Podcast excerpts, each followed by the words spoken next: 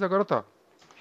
Certo, nesse momento, que é uma quinta-feira, dia 28 de fevereiro de 2019, 21 horas e 5 minutos. Repita. 21 horas e 5 minutos.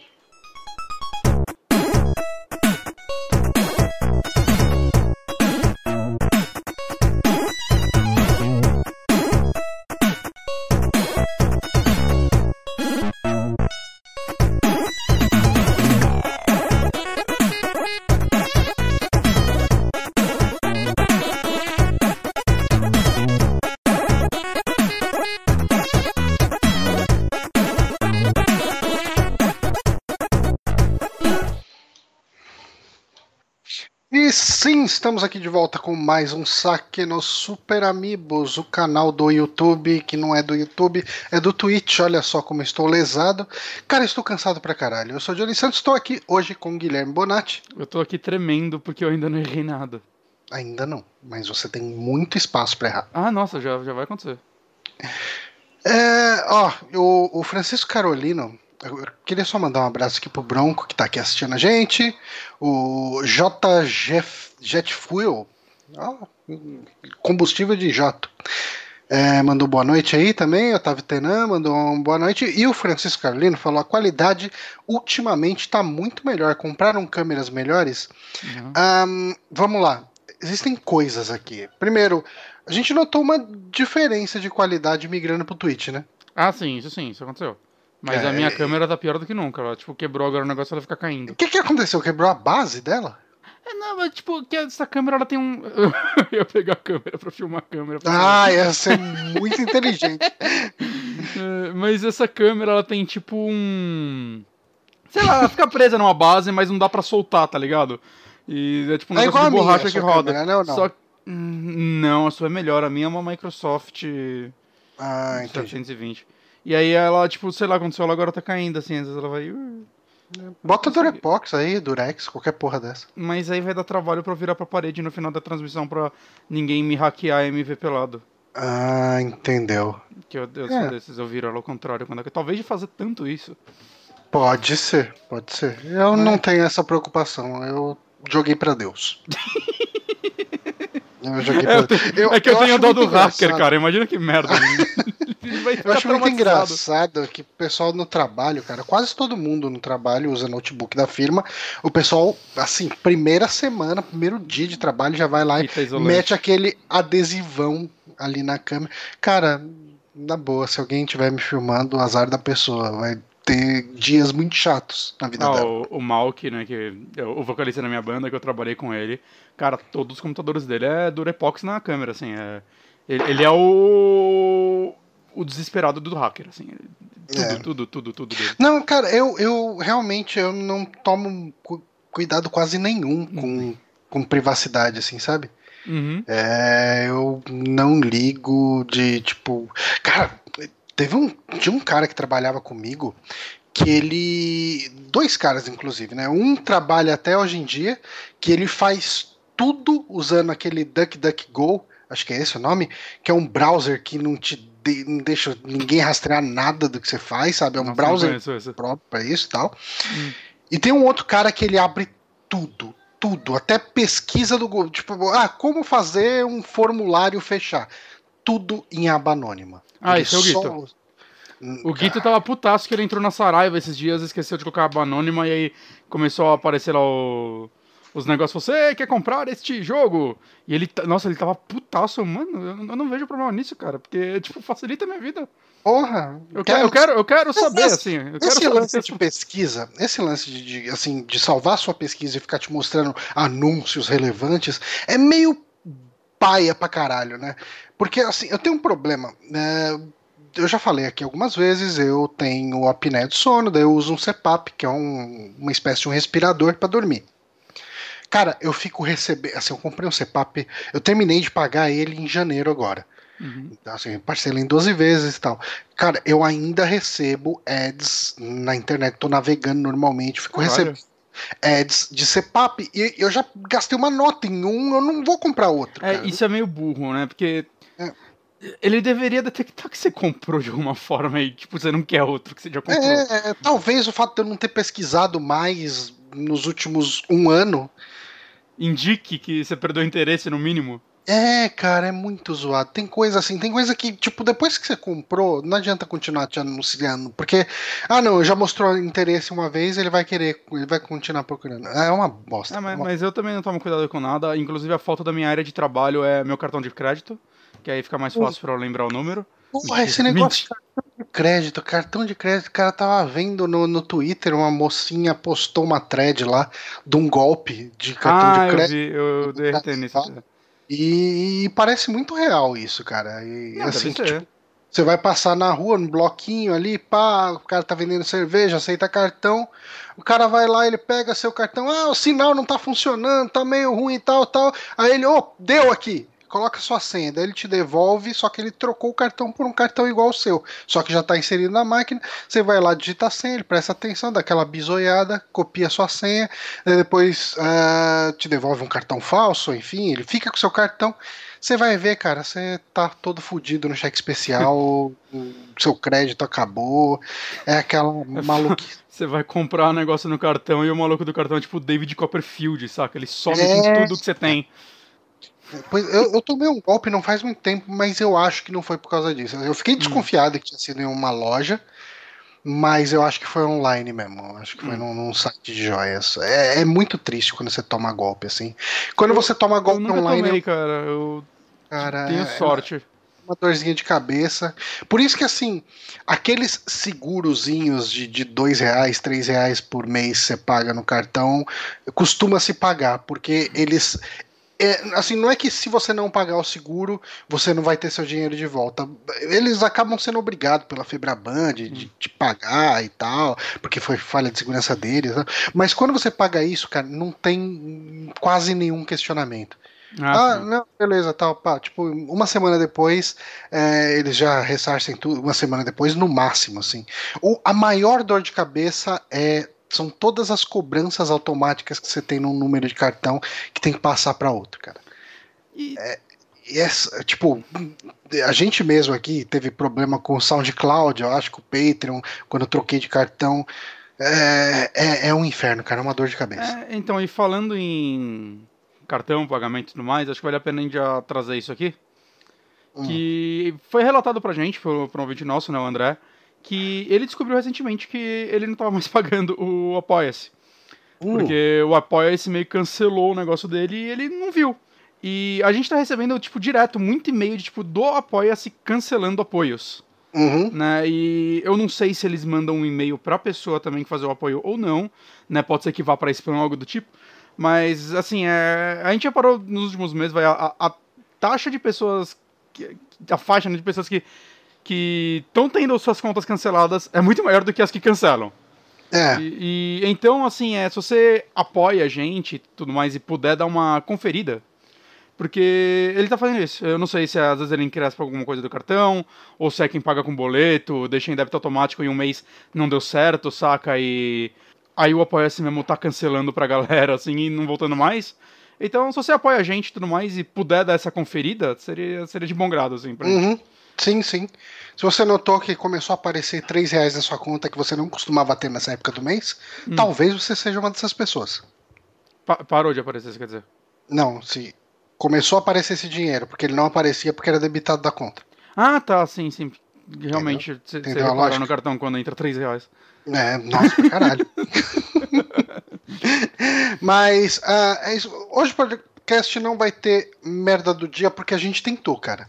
A gente Mas tentou. 28 de fevereiro aparentemente é o pior dia do mundo, assim. É um dia que não aconteceu nada de É. relevante. É porque dia 28 de fevereiro é tipo pré é, ano bissexto, dia bissexto, sei lá. É, hum, E é isso, Não só. sei o que, que você tá falando. É, é, não, que a cada quatro anos tem dia 29. Ah, sim. E aí o Daí, ano- 28 ano que quer vem- ser inútil, sei lá. É. Ano você já é conheceu alguém que nasceu no dia 29? Não que eu saiba.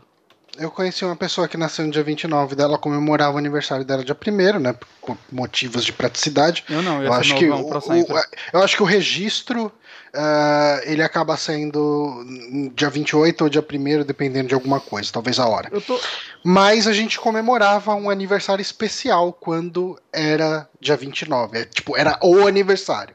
Os outros, ah, parabéns, abraço, alguém comprava um bolinho de fubá, sei lá, alguma coisinha assim. Mas quando rolava.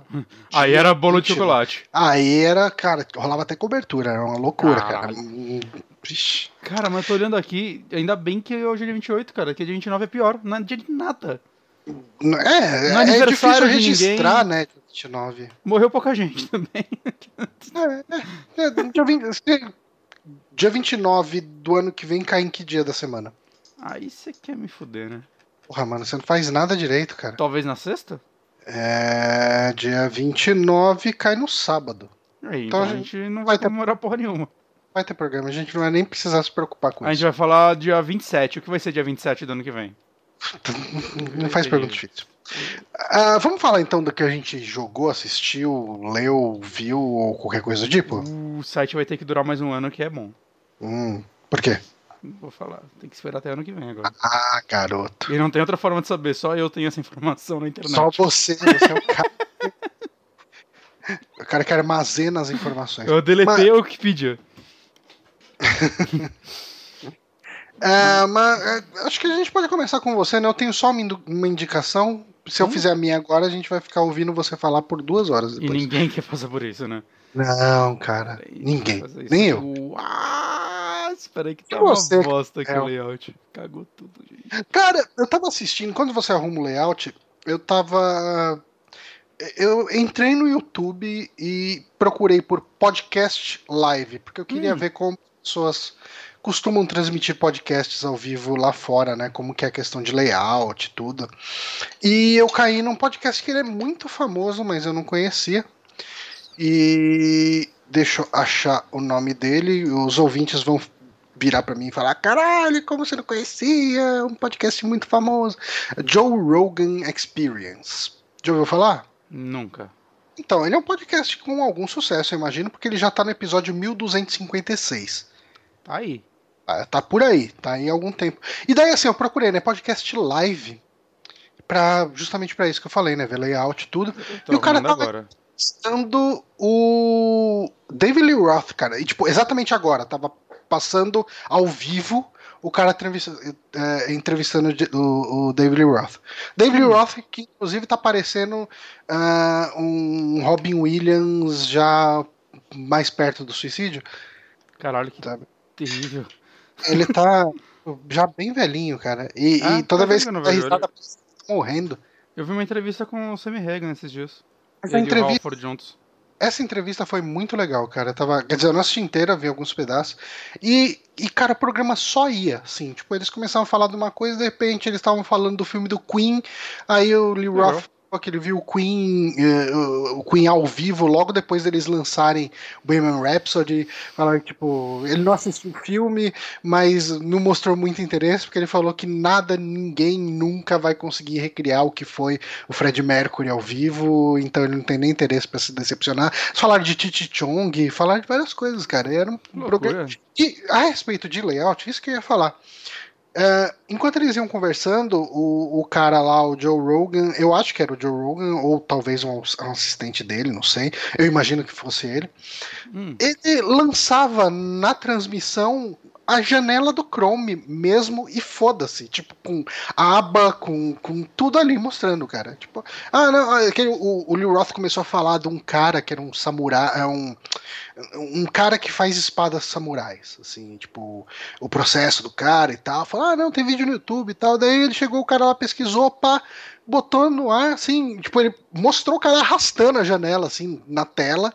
E, e, ah, não, ó, porra, que da hora, né? Ah, então agora aí ele tá passando essa coisa aí na espada pra dar a lâmina pá, e tal. E seu, eu, eu, a gente ponto é, é, que a gente se importa demais. Meu ponto é que a gente é muito purista. Se o cara tá aí há 1256 episódios fazendo esse negócio tudo da moda caralho, eu acho que a gente pode chegar lá e eu acho que a gente Mas... tem capacidade e competência para chegar lá fazendo. Você não, você não acha que o, o, o Brasil tá acostumado com um tipo de edição um pouco diferente? Eu tenho certeza disso, cara. É. Eu tenho certeza absoluta. Cara, Até de podcast, né? A gente tá acostumado com podcast editado, né? É, a gente tá acostumado. Por quê? Teorias, teorias. Uh, o nosso, a nossa base de podcast é o Jovem Nerd, né? Tipo, eu acho que o Jovem Nerd é o principal podcast. isso falando de tudo quanto é gênero de podcast. E eles vieram de uma escola de edição que é, é uma parada meio Jovem Pan, sei lá, uma parada mega bem feitinha. É, é uma escola muito de radionovela, eu não sei explicar, mas uhum. é, uma, é uma escola muito de rádio.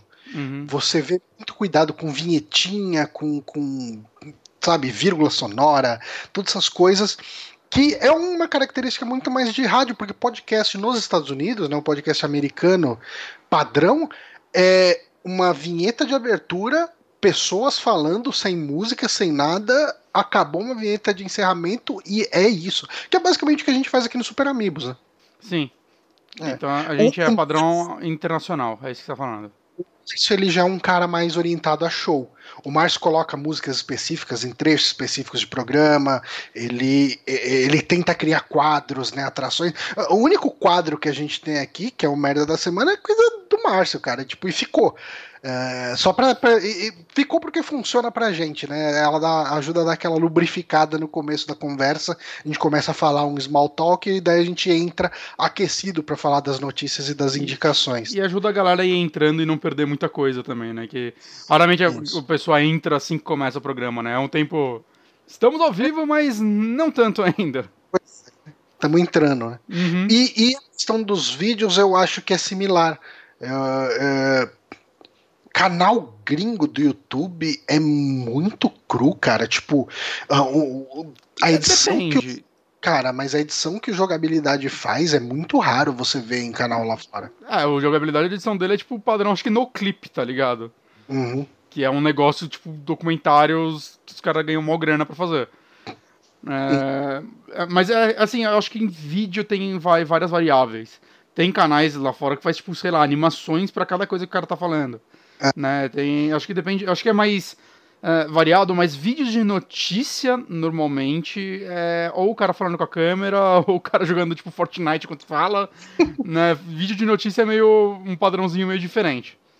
É, mas eu acho que mesmo o vídeo review, cara, por exemplo, vai, uh, uma das minhas grandes inspirações é para fazer vídeo review é a Pushing Up Roses.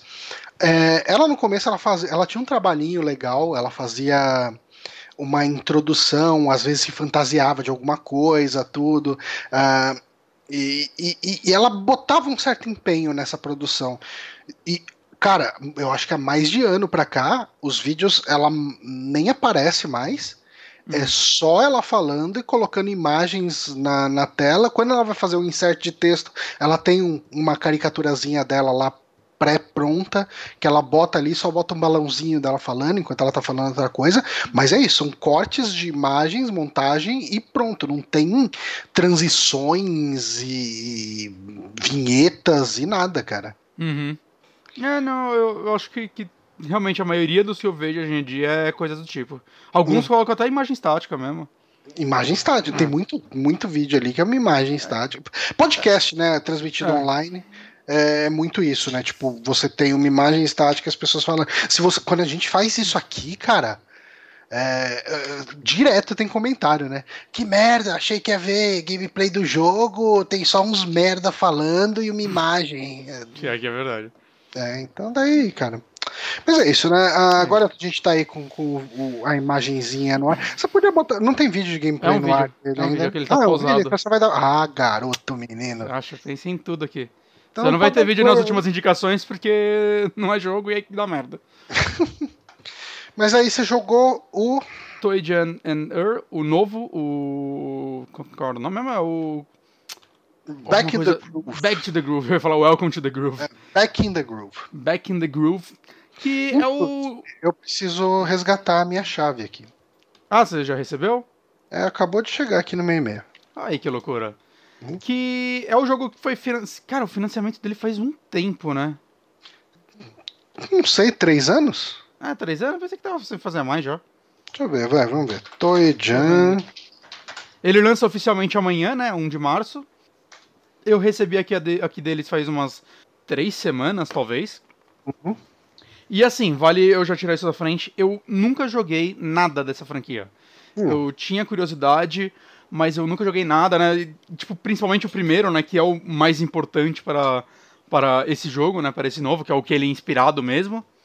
Né? Porque o segundo é um jogo de plataforma, o terceiro é um jogo 3D para Xbox. Né? Eu não sei direito o que o terceiro faz, se ele tenta simular de alguma forma o primeiro ou não, mas eu sei que no jogo 3D para Xbox. É, Eu sei que ele foi bastante criticado, mas eu não Foi. joguei. né? E todos foram feitos pelo mesmo cara, né? O Greg Johnson e acho que tinha mais gente envolvida. É, eles tinham um, um estúdio que acabou virando, acho que numa época, o Toy Jan Studios, alguma coisa assim. E depois, é, então, 3, 4 anos atrás que você falou, né? Fizeram esse Kickstarter, essa campanha pra lançar esse daí que se remeteria diretamente ao primeiro jogo, né? Uhum. E antes de jogar ele, eu fui ver uns vídeos do primeiro. Eu já tinha visto no passado, eu lembro que eu não entendi nada. E eu fui ver uns, tipo, uns reviews, assim. É meio estranho achar review do primeiro, mas você acha alguns canais que fizeram, bem poucos. E, e ele é um, tipo, um jogo que ficou bem cult, né? Eu acho que ele não vendeu muito bem em seu lançamento. E. É, ele, foi- ele era muito usado em peça de marketing da, da SEGA. Da SEGA, né? Mas, assim, tipo, quando o pessoal falava de mascotes da SEGA, eles acabavam aparecendo de um jeito ou de outro. E ele era um jogo bem diferente, né? Porque ele era procedural. Você falou que já tinha o modo fixo também no, no antigo? Hum, Você não tem certeza? sim, então, eu não tenho certeza, mas eu acho que sim.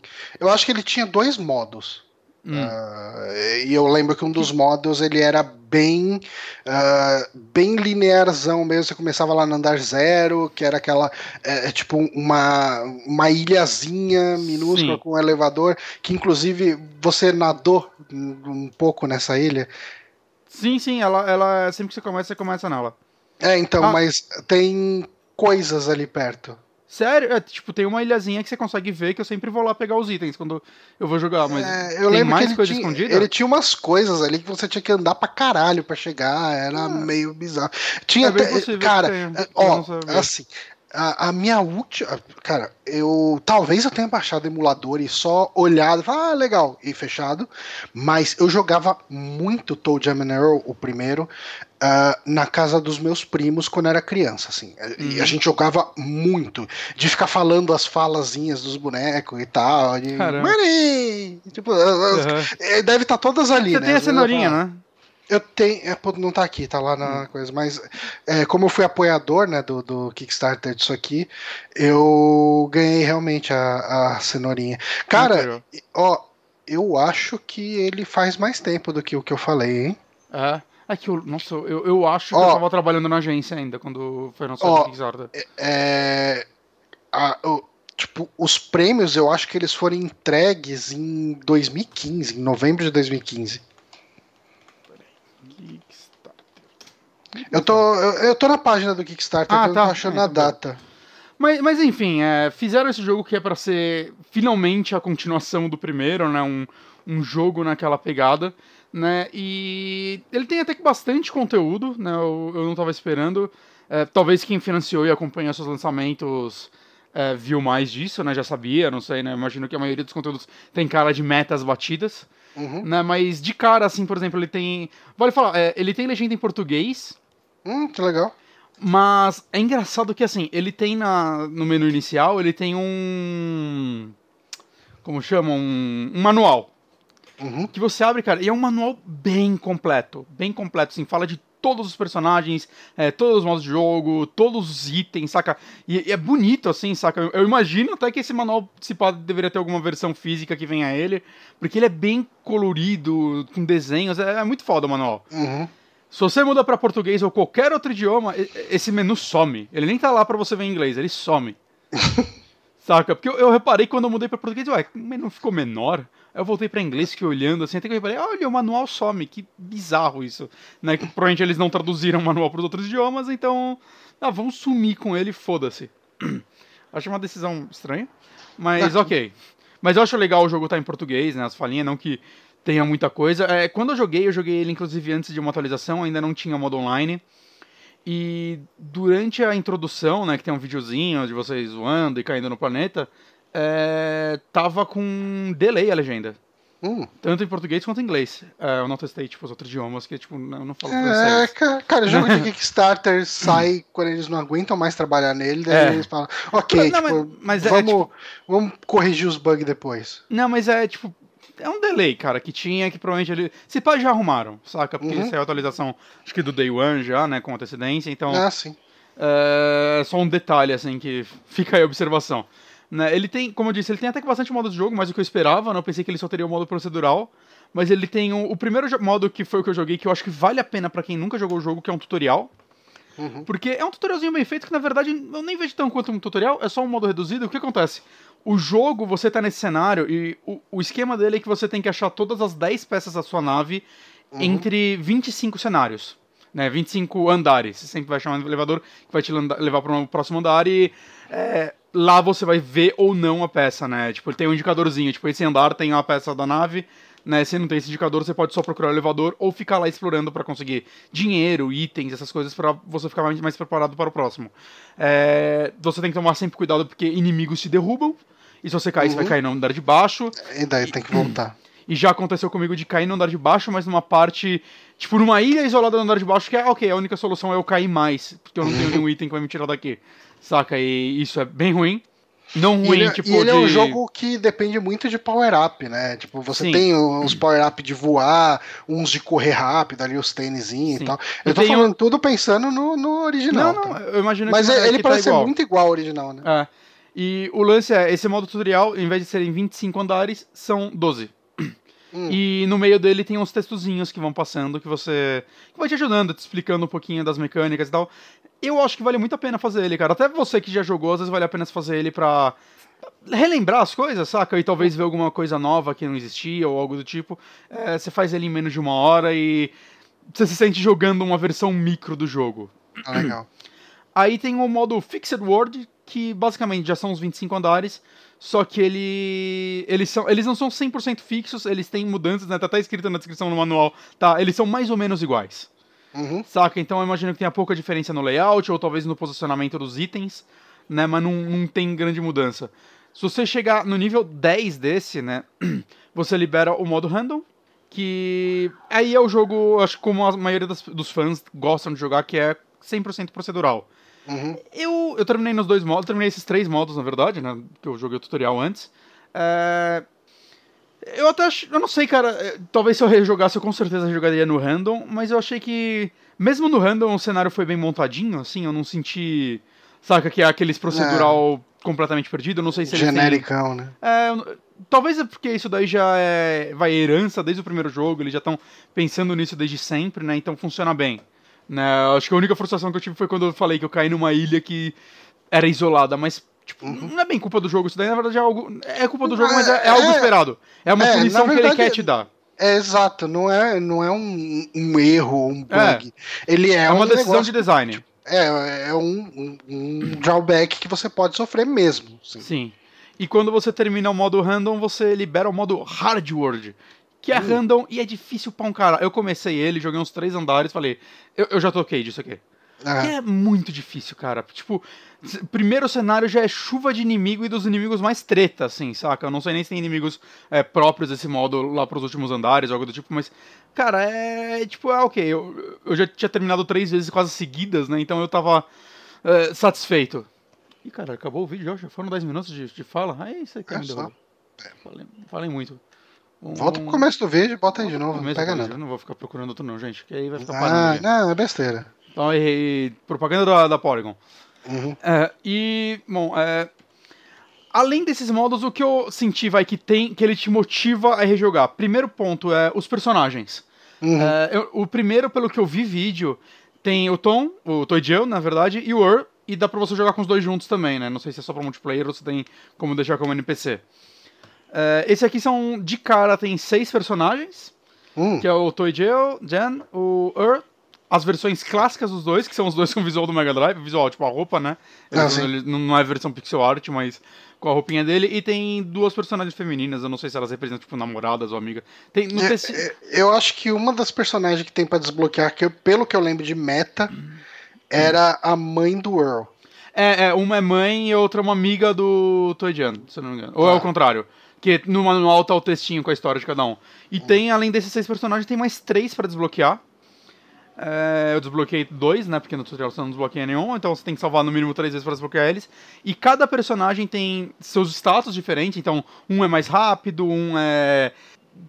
Tem. É, as barras tem tipo barra de presente, saca? Que aí você tem mais é, possibilidade de achar presentes melhores, é, tem sorte, saca? Que é, você vai ter menos chance de pegar presente com defeito.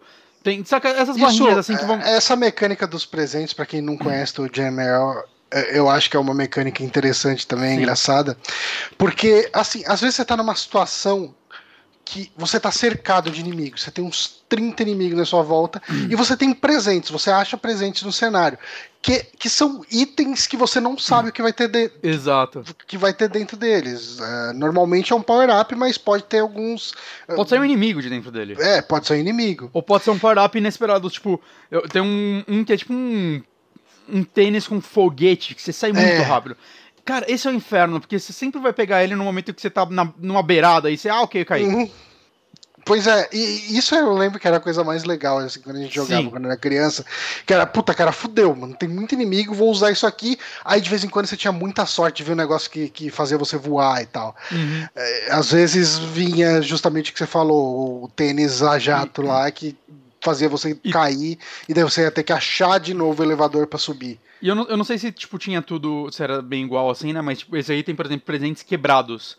Que você tem uma chance de conseguir abrir eles ou eles podem explodir e você perder vida. Eu, eu e aí tem um presente que serve pra consertar esse presente, ou tem NPCs também que você pode achar que você paga dinheiro pra eles, né? Que você vai pegando dinheiro também no decorrer do jogo, que pra, pra ele poder arrumar um presente seu. O, né? o Ou senhor cara- Cenoura, ele, ele revela, né, o que é o presente. Então, o Senhor Cenoura, ele sobe seu nível e revela o presente, se você pagar ele. Uhum. Porque eu não sei se isso aí tinha também no outro, que tem rankings, né? Que são levels, na verdade, níveis, né, do seu personagem. Então, conforme você vai é, liberando o mapa, abrindo presente, pegando itens, coisas do tipo, é, ou fazendo, sei lá, fazendo coisas mesmo, né? Tudo que você faz, você vai ganhar experiência nesse jogo. E aí você vai subindo de nível, e aí você tem que achar o Senhor Cenoura, que aí ele vai dar tipo um. Vai aparecer um- uma roletinha e delas ele vai selecionar. Vai, tipo, uma, uma roleta mesmo, né? Tipo de cassino. E dela vai sair três power-ups pra você. Saca? Uhum. Então vai aumentar a sua velocidade, vai aumentar a quantidade de presentes que você pode carregar. Os power-ups iniciais do seu personagem mesmo. Né? E é meio randômico isso. Então. Sei lá, você vai querer encontrar ele pra isso e ele pode revelar, você pode pagar acho que 2 dólares, algo assim, e ele vai revelar algum presente que você quer. Tem também é, itens que servem pra isso, né? É, é, é sempre um negócio de sorte, saca, esse jogo. Tem muita. A sor... Tirando a parte de revelar o presente, mas mesmo quando você revela ele, você pode. Ah, ok, revelei um presente merda que eu vou querer jogar fora. Né? A única sorte que você teve é de você não ter aberto ele sem querer. Hum. É, pra você achar esses presentes, acho que eu não, não falei também, é, é funcionando no cenário, né? Você vai vendo essas árvores, tudo que você vê na sua frente, você pode interagir. Tem um negócio que você aperta um botão que ele vai indicar ah, no- ao seu redor quais que você pode interagir, quais vão ter alguma coisa, né? Pode ser presente, pode ser inimigo, pode ser qualquer coisa, né? Mas pelo menos você sabe pra você não ficar perdendo seu tempo, né? Inclusive é um, é um dos status do jogo é a qualidade disso, né? Porque se tiver num nível mais alto vai pegar um raio maior e em alguns níveis até os negócios mais perto de você vão se mexer sem você ter que como posso dizer, sem você ter que usar ele, já a Uhum. árvore vai começar a balançar, você já vai saber. Né? É útil essa parada, né? Facilita bastante.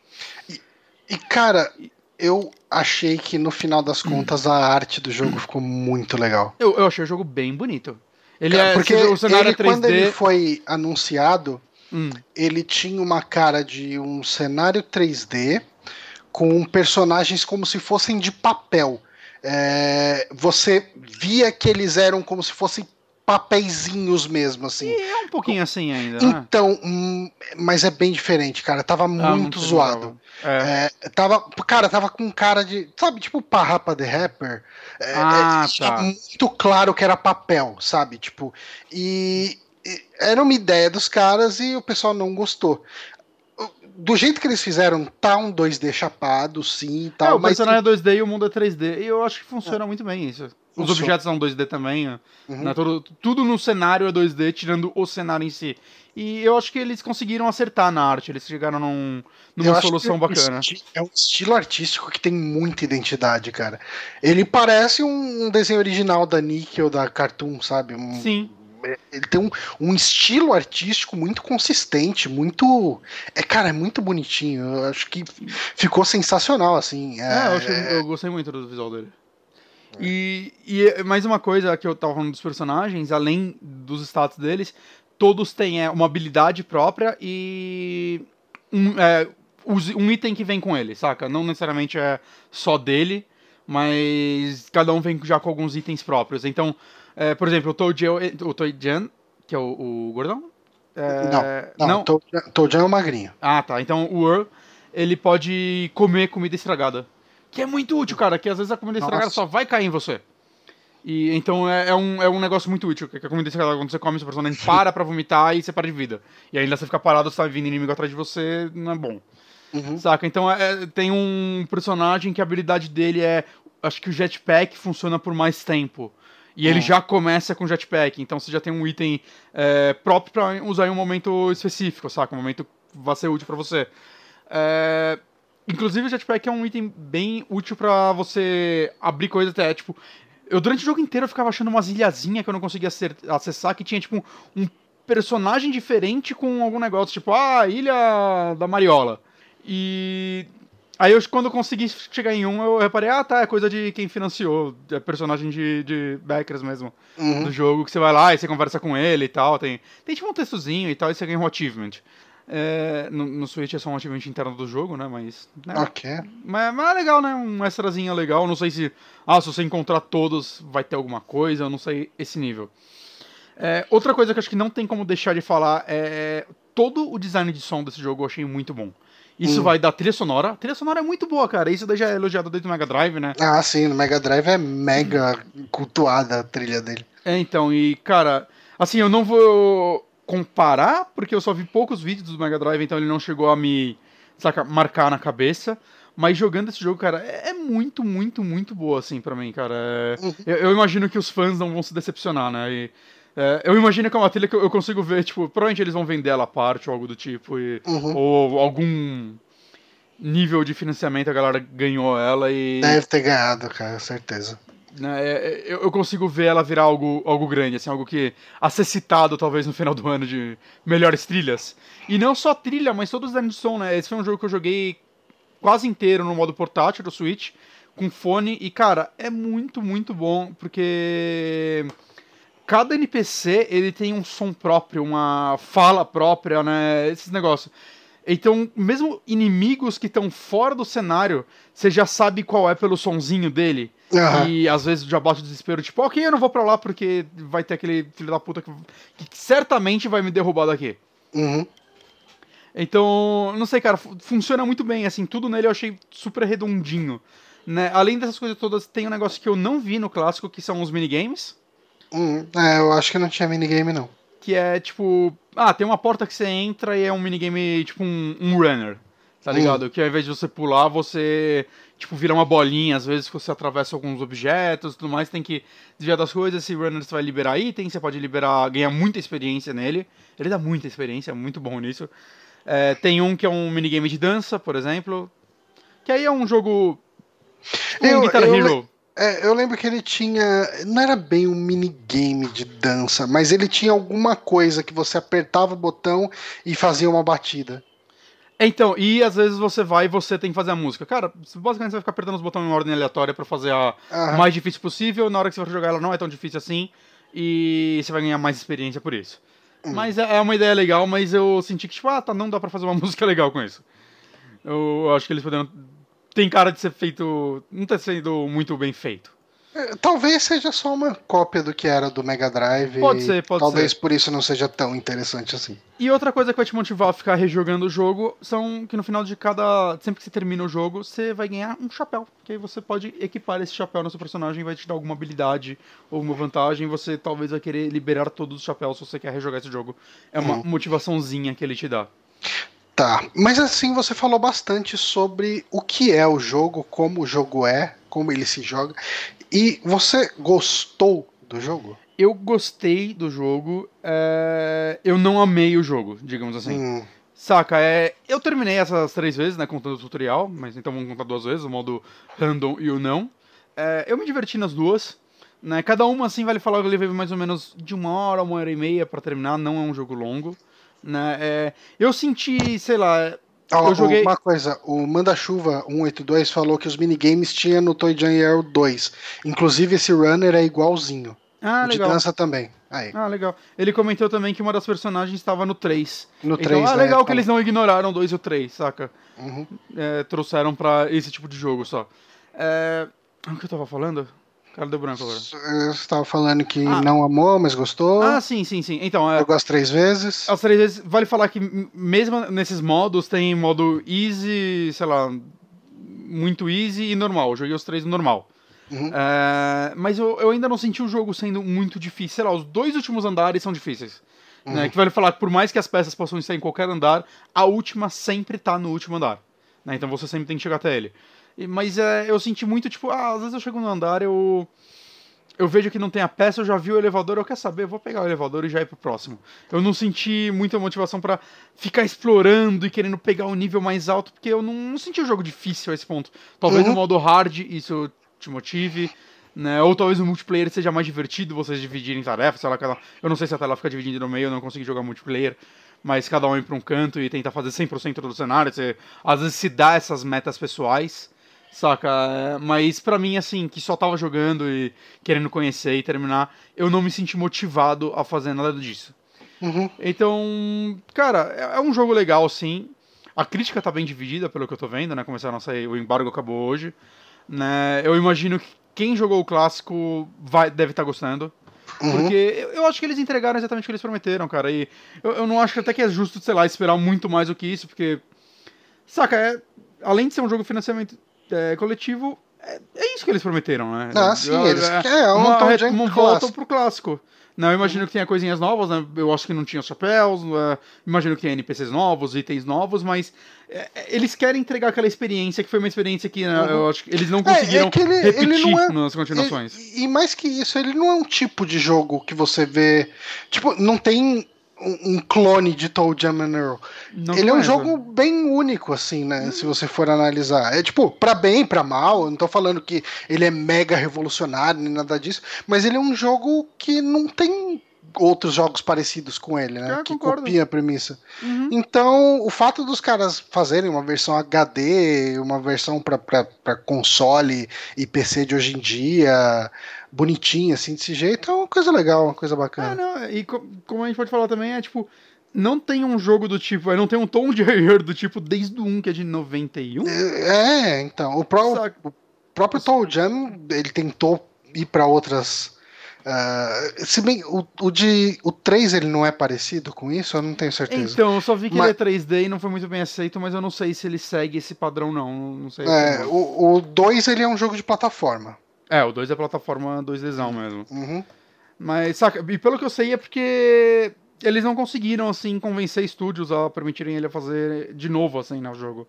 Uhum. Então, cê- sei lá, você vê os, os criadores, os desenvolvedores originais da parada com a franquia de volta, entregando algo que remete ao primeiro, eu acho que. Sabe, você vê que o jogo foi feito com carinho. Ele foi feito visando os fãs e talvez até os desenvolvedores. E. E aí, só uma curiosidade que saiu hoje. Você viu que o Macaulay Culkin é produtor executivo desse jogo? Não fazia ideia. Então, anunciaram hoje, assim, ele era produtor executivo desse jogo. É, então, mas eu imagino pro- que ele eu- deu, injetou uma é, grana lá, porque eh, pelo que eu vi, ele disse que ele gostava pra caralho do original e tal. Ele jogava na infância dele, provavelmente no set de filmagem de Esqueceram de Mim, sei lá. E. Sei lá, um jogo que marcou ele e quando ele viu isso daí. Ele deve ter enxergado com, com uma- um valor grande, assim, pros caras, algo do tipo, né? Porque eu não É acho que ele participou de alguma coisa de game design ou algo do tipo, mas legal, interessante, né? É. Fica a trivia. Mas eu, eu gostei, eu acho que se você gosta da franquia, você não vai se decepcionar. E se você nunca jogou, vai muito de tipo. Se olhar, é, é muito difícil, cara, porque como eu disse, eu fiquei vendo vídeos do 1 e eu não consegui entender se. Ah, eu vou gostar ou não disso.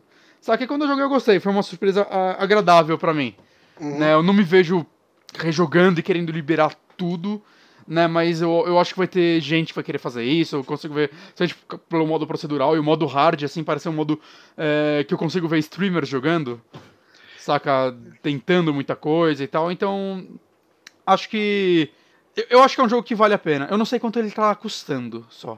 Hum, Eu. é, No Eu PC tava tá- sem preço até agora, inclusive. É, eu não sei.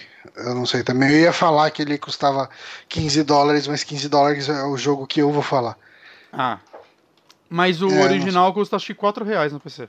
Se você quiser. É, o Back to Groove tá. Back in the Groove não tá com preço até agora, o jogo sai daqui a 4 horas. Ok. E É. no Switch tá 67 reais. Eu pagaria uns 40, digamos assim. Hum, hum. Mas assim, se você é muito fã da franquia e se vê jogando e rejogando, eu acho que é um preço. É um preço justo, saca? É um jogo Ah, sim. muito bem feitinho no que E- eles propõem. Fora que Switch tudo mais caro, É, né? é, é. Switch, PS4. Provavelmente no, no Xbox vai estar mais barato e no PC também. Eu, eu, eu acredito que no PC vai estar no máximo uns 40 reais.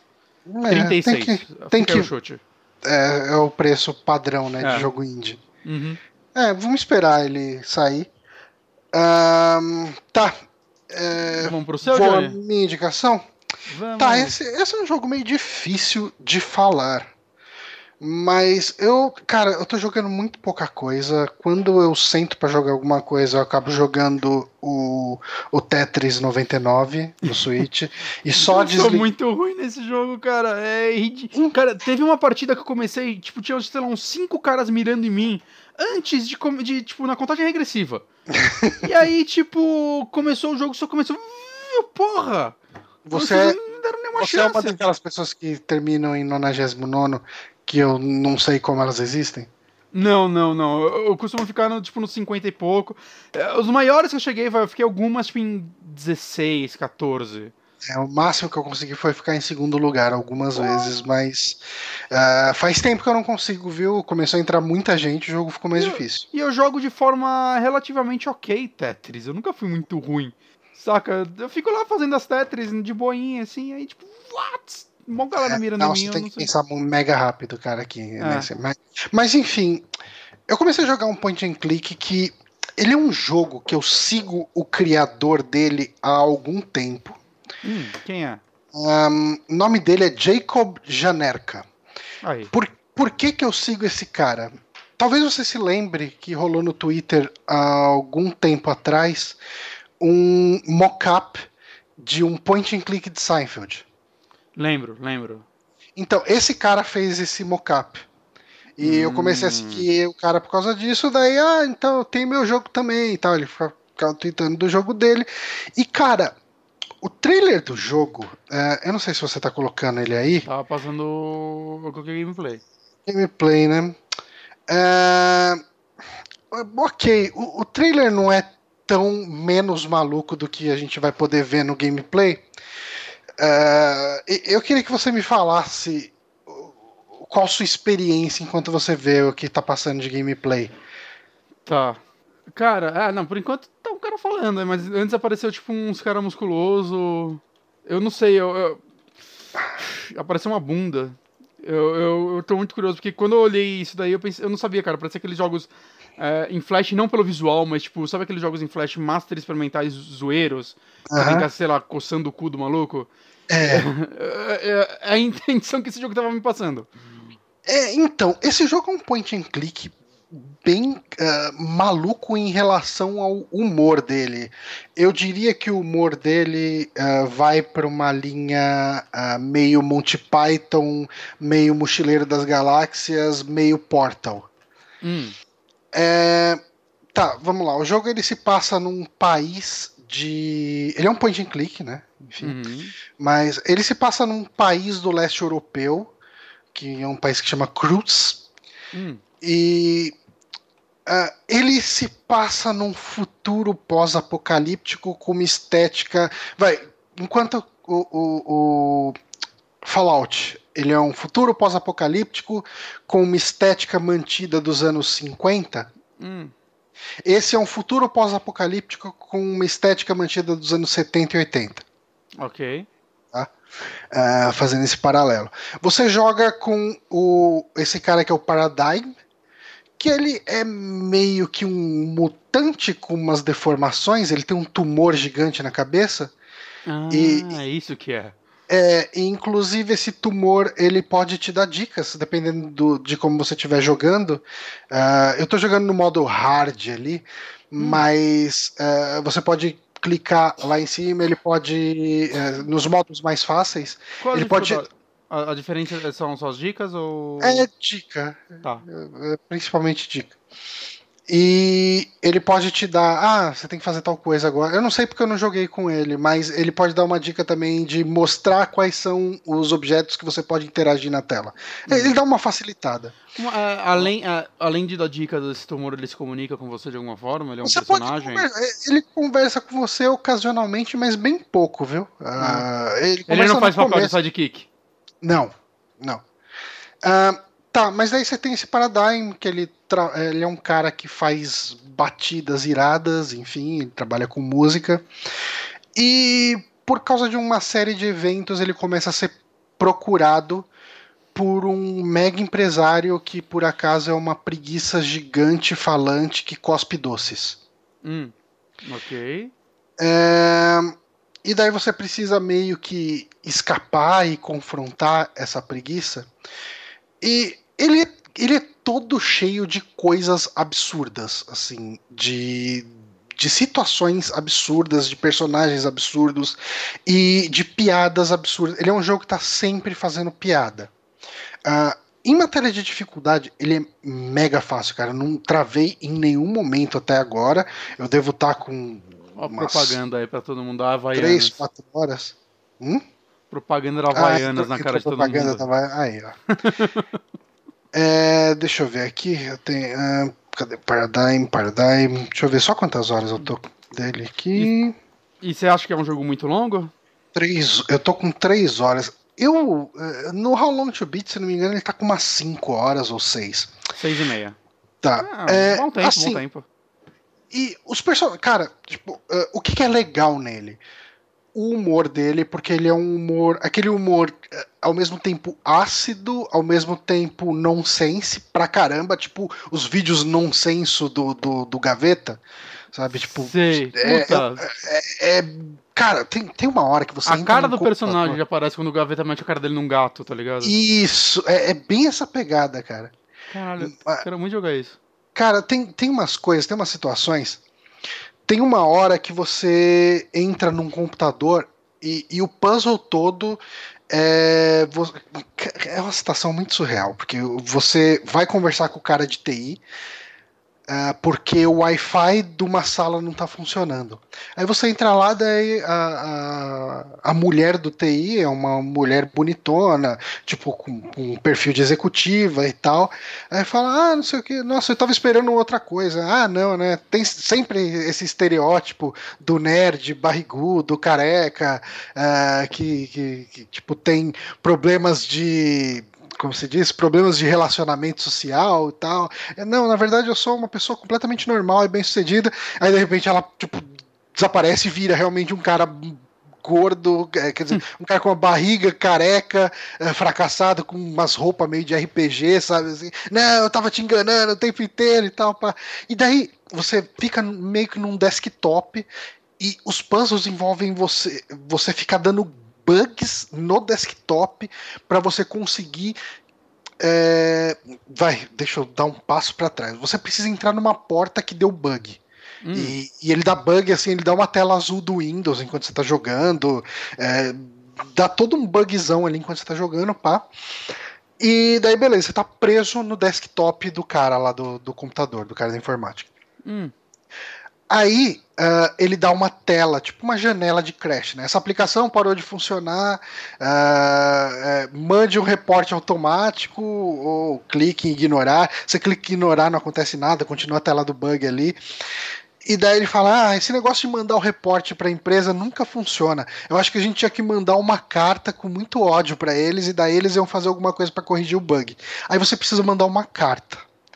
E para mandar uma carta você tem que é, conseguir acessar a lixeira no desktop. Hum. Uh, daí você tem que achar uma caneta também, abrindo um outro aplicativo. Isso tudo você tá com o personagem dentro do desktop do cara do, da TI. É, você chega, você tem que abrir o programa de e-mail, daí o programa de e-mail é uma caixinha de correio, daí você coloca a carta com todo o seu ódio pro programador, e, e daí você consegue escapar de lá. Você escapa de lá, você chega na sala, na, na sala depois da porta, E o cara tá, acho que, não lembro direito, acho que o cara tá conversando com a mulher dele, não sei. Ah, mas você não era um cara que era todo o estereótipo do nerd, que não consegue se relacionar. Não, eu tava só te zoando. Na verdade, eu sou uma pessoa com skills sociais medianos, então eu tenho uma esposa, eu tenho uma família. Tá? E você fica falando, cara, o que, que, que passa na cabeça da pessoa que faz isso, sabe? Cara, Porque... é, e é o primeiro jogo dele, esse? Eu não sei dizer, cara. Não Porque sei dizer. Eu, eu tô vendo ele é de 2017, ele tem um outro que chama Dungeon Experience. Mas a data de lançamento dele tá tipo, hum, yeah. Eu acho que esse é o próximo jogo dele. O próximo. É. Data estranha, cara. É. Eu nunca vi isso no Steam. Cara, ele tem uns mini. Você tava falando dos minigames do teu Jam Earl. Ele tem uns minigames aqui bem engraçados. Uh, eu, eu joguei dois dos minigames. Um teve uma hora que eu tive que enfrentar um cara que era um traficante de da cocaína do jogo lá, que ele chama de Space Dust, uma coisa assim. E o cara chega e fala: Ah, só vou te dar a cocaína. Você precisa dar cocaína para pegar um disquete boot de alguém. Uh, o cara fala: Ah, eu só vou te liberar se você me vencer num jogo aí, né? Tipo, é uma espécie de um Super Nintendo gigante. E você joga um beat'em up que não é um beat'em up. Uh, ele é um. Cara, ele entra num modo pixel art, com uma arte toda foda. Cara, tudo muito bem feitinho. Um cenário bem Streets of Rage, assim, né? Aquela rua destruída. Você joga com um cara muito personagem de Streets of Rage, sabe? Aquele cara é, bombado, com jeans rasgado e tal. Só que você precisa elogiar os inimigos. E daí, ah, nossa, como você é forte, que você, você é uma pessoa muito bem sucedida, não sei o que, ah, você não devia estar na rua batendo nos outros. É, você tem razão, eu acho que eu não vou fazer isso não. Cara, é, eu, ele é um jogo que eu fiquei o tempo inteiro pensando o que passava na cabeça do cara que fez, cara. Caralho. Porque ele é muito, cara, ele é muito cheio das, das piadinhas, que não são piadas incríveis de você rachar o bico. Mas eu me pegava rindo, cara, de 5 em 5 minutos jogando. Cara, o jogo. que você tá falando não dá nem pra comparar com o Lucas Art, né? Parece que ele achou um estilo bem próprio dele mesmo, né? É, cara, ele é bem próprio. Ele tem muita influência de Lucas Arts, assim, direto você vê. Cara, tem lugar que você vai e tem um tentáculo do, do, do Day of the Tentacle, tipo uma estatuazinha dele, sabe? Ah, não. Daí você manda interagir com isso, ele fala, ah, torcer pra não tomar um copyright infringement, sabe? assim. Mas, cara, e, e, assim, o humor dele é um humor que me agrada muito. Não é um humor que agradaria todo mundo, mas ele me agrada muito. É, eu, eu, tipo, essa empresa que tá atrás do, do Paradigm, né? Os caras estão indo atrás dele para sequestrar ele, dissecar ele, enfim, tem toda uma trama aí que acho que não vale a pena revelar demais. Eles produzem uh, crianças perfeitas. Você, é, você quer ter um filho, mas você. Cara, a propaganda é sensacional. Você gastou horas da sua vida para ter um. Tipo, para trabalhar e criar uma. Tipo, um, um, Não um império, mas enfim, uma situação estável uh, é, para sua vida, uma casa, um carro, tudo. Você é, treina, você educa o seu filho e ele vai se transforma num, como que é? num estudante de artes. Não corra o risco de se decepcionar dessa forma. Caralho. tipo, e daí ele chega e, e, eles vendem clones, que não é bem clone, eles vendem crianças geneticamente feitas para seguir o que os pais querem. Okay. É, ser engenheiro, uh, tipo médico, coisas do tipo, sabe? Hum. E só que assim, ao longo do jogo você vê que esses bonecos estão dando uh, bug, né? Tipo, tá, tá tendo problema na, no sequenciamento genético deles e eles estão virando realmente estudantes de arte. E, e por isso que estão indo atrás de você. Cara, tem uma situação. Eu tenho certeza que o diretor, o, o, criador do jogo era estudante de arte, cara. Ah, pode ter certeza. E, e assim, artisticamente eu achei esse jogo muito bonito. Eu tô achando ele lindo. Ele não, não segue. Uh, pixel art. Assim, ele até tem pixel art. Ele parece uma pintura, né? É. Ele para, é isso, ele tem um estilo de arte que é muito pintura digital. Uhum. Cara, assim, o pessoal que tá vendo o vídeo agora uh, no, no, no Twitch, tá passando uma hora que você conversa com um dos seus melhores amigos, que é uma berinjela que faz beatbox. Cara, eu quero jogar essa porra agora. Cara, ele.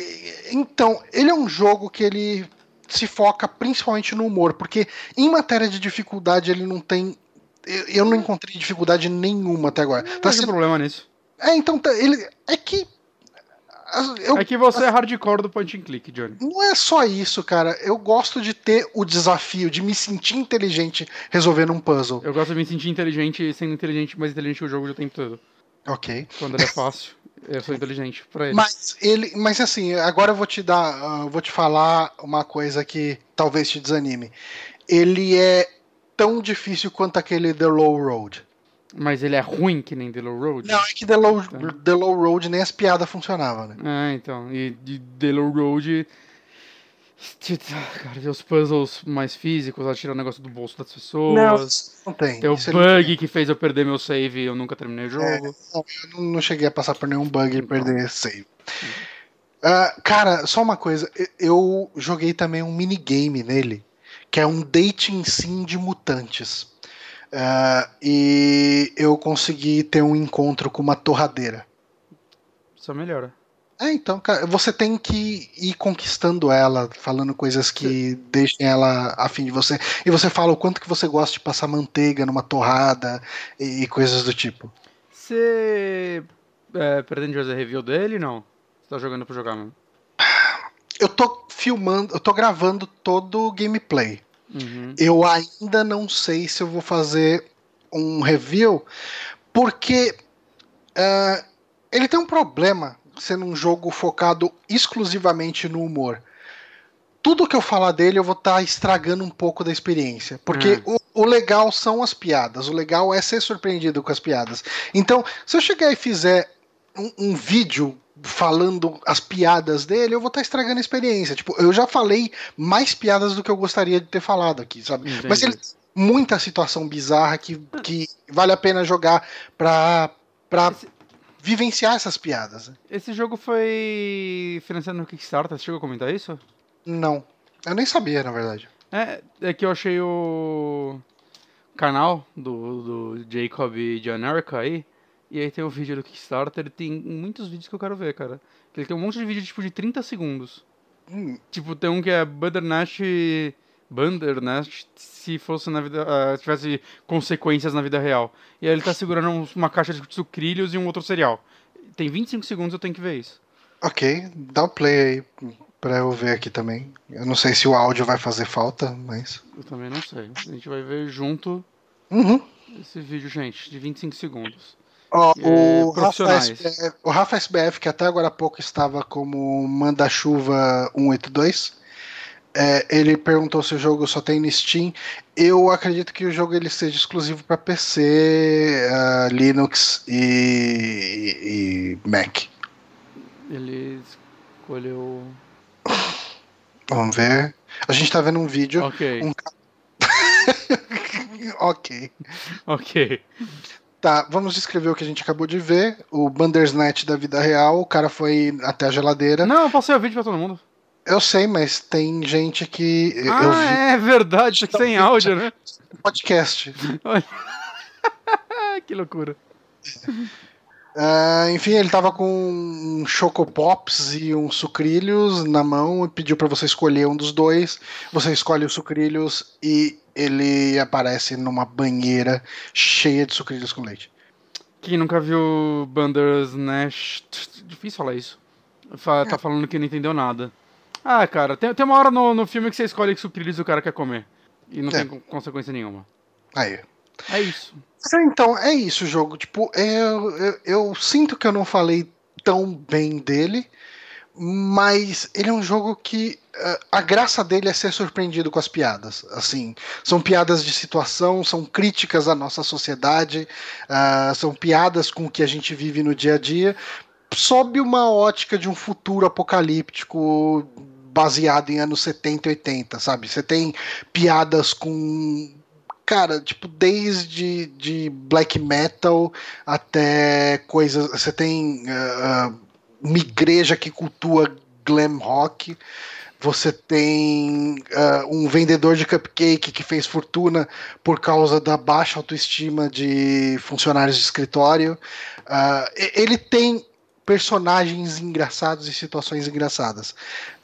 Ele é muito fácil Então, eu acho que quem nunca jogou um point and click pode até começar por ele, porque uh, ele, além de ser muito fácil, ele tem esses mecanismos de ajuda, né? Uh, que você pode ativar ali e o jogo fica um passeio, possivelmente. Uh, então, assim, por enquanto eu recomendo. Eu acho que a arte dele é muito legal, muito bonita e, e o absurdo dele é muito legal. Quero jogar, Johnny. Hum. Mas eu ainda não joguei a Navalde também. Quero jogar também. Puta, Navalde é sensacional. O Antônio, ele, ouvinte nosso, apoiador, enfim, ele chegou para mim, Johnny, eh, do Twitter, né? Johnny, eu quero jogar um point and click que eu vivo falando que é tudo uma merda, eu quero jogar um point and click, me indica um. Eu falei, ele perguntou, né? Navaled ou Blackwell? Eu falei, puta, Blackwell, pra você gostar mesmo, tem que jogar os 5. Então ah. vai no Navaled. Ou, ou pelo é um... menos uns três, saca? Porque o primeiro é meio fraco, o segundo é diferentão, e acho que o terceiro aqui é o negócio engrena. É, é um pouco isso, mas eu acho que o quinto é, é espetacular. Sim, concordo. É. E só que o quinto jogando, se você jogar o quinto isoladamente, não, ele... não funciona. E daí eu falei, joga o Navaled, né? Na, Navaled ele é um dos melhores point and clicks que eu já joguei. Uhum. E ele ficou besta, assim. Ele falou: caralho, mano, o que, que foi esse plot twist? Eu não tava esperando isso, nem fudendo, puta que pariu. Ele amou o jogo. Então, jogue a Navaled. A Navaled é sensacional. Mas se você quiser jogar um jogo para dar risada, uh, Paradigm é o jogo que eu indico. Isso aí, quero os dois. Como Você faz? tem mais uma indicação? Tenho mais uma. Tenho até umas 30 se quiser, mas vamos mais uma, que é um filme que eu vi hoje. E hum. eu fiquei maluco porque eu quero ver esse filme há muito tempo e eu só achei esse pôster desse tamanho, pequenininho, né? Mas a vida é assim, gente. Eu assisti finalmente, finalmente, na verdade não é tão culpa minha, mas eu vi Lords of Chaos. Eu digo finalmente porque esse filme tá em produção há tipo uns 32 anos. E não saía, cara, não saía. Tanto que o filme que o diretor fez depois já saiu e esse aí não tinha saído. Hum. E depois desse, o diretor, que é o senhor Jonas Ackerland, tem um círculo em cima do ar que eu nem sei o nome dessa porra. Ah, é o tipo de letra que a gente só chuta. Ah, não, foda-se, né? É o Jonas. É, ele fez recentemente aquele Polar do Netflix que dividiu bastante opiniões. Eu, eu tava muito curioso, eu quero ver mas ainda, ao mesmo tempo ver. com muita preguiça. Eu, tá... vi, eu, vi, gente falando ele, que é um John Wick fraco. Eu, ok, eu tô ok com um John Wick fraco, eu assisto um, um você John Wick. que eu nunca assisti John Wick? Ah, você é meio bostão, né, Johnny? Eu sou um pouco. Tem que ver. Johnny Wick vale a pena, é bem divertido. Hum. Mas, mas enfim, esse rapaz aí, ele era. Ele começou a carreira dele. Naquela época não dá nem pra chamar muito de carreira, né? Mas ele era baterista numa banda de black metal que chamava Battery. Ele gravou, acho que o primeiro primeira demo deles. Só Battery foi uma banda bem grande, ainda, acho que da uhum. Suécia mesmo, né? Eles acabaram em 2004 e fez boa parte do movimento aí do black metal. E esse rapaz, ele falou: metal não dá dinheiro, não, gente. Aí ele foi ficar rico. Aí ele hum. começou a dirigir videoclipe, começou a dirigir umas bandas de metal, tipo Candlemas e tal. E hoje, tipo, depois ele começou, ele ganhou Grammy fazendo clipe, acho que da Madonna, saca? Hoje ele já trabalhou com Madonna, U2, Metallica, Taylor Swift. Ele basicamente todo clipe que ganha Grammy aí, ele tá aí no meio, ele já ganhou uns três. Ok. É, é ele... é uma boa meta, é uma boa forma de dar um, um revamp na carreira. É, ele falou, é dinheiro, gente. Eu, eu faria o mesmo se tivesse oportunidade. Eu jogaria o Metal no lixo pra ir trabalhar com Zezé de Camargo e Luciano, sei lá. Ah, muito fácil. No... Nossa, fácil. Mas eu não tenho essa possibilidade, então eu vejo filme de black metal. Mas esse cara depois ele começou a dirigir alguns filmes e documentários, né? Ele fez acho que três documentários, não só documentários, mas tipo vídeos de turnê da Madonna. O último ele gravou o show de, ele é o diretor do show de Paris do Rammstein de 2016. Saca? Ele, ele trabalha com muita coisa, cara. Hum. Só que aí no meio assim, às vezes ele faz uns filmes. Eu hum. não vi nenhum ainda, só vi esse aqui, Lord of Chaos, que era, começou a passar em festivais ano passado. E acho que saiu pro grande público esse ano, não sei, tenho certeza, acho que sim, porque eu baixei o Blu-ray. Eu okay. compraria esse Blu-ray, mas eu baixei, porque é isso que eu fiz, que não, não tá vendendo aqui na Amazon Brasil ainda.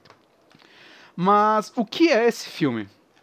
É, ele basicamente, é, obviamente de uma forma muito romantizada, né? Inclusive esse filme tá dividindo opinião de uma forma absurda é, ele conta meio que a história do, do Mayhem. O Mayhem é a banda que para muitos foi o inventor do black, do true Norwegian black metal, ou seja, o black metal norueguês true. Hum. É, é uma banda que é muito polêmica a história deles, porque basicamente, sei lá, metade da banda morreu. Ok. E- mas eles estão ativos até hoje.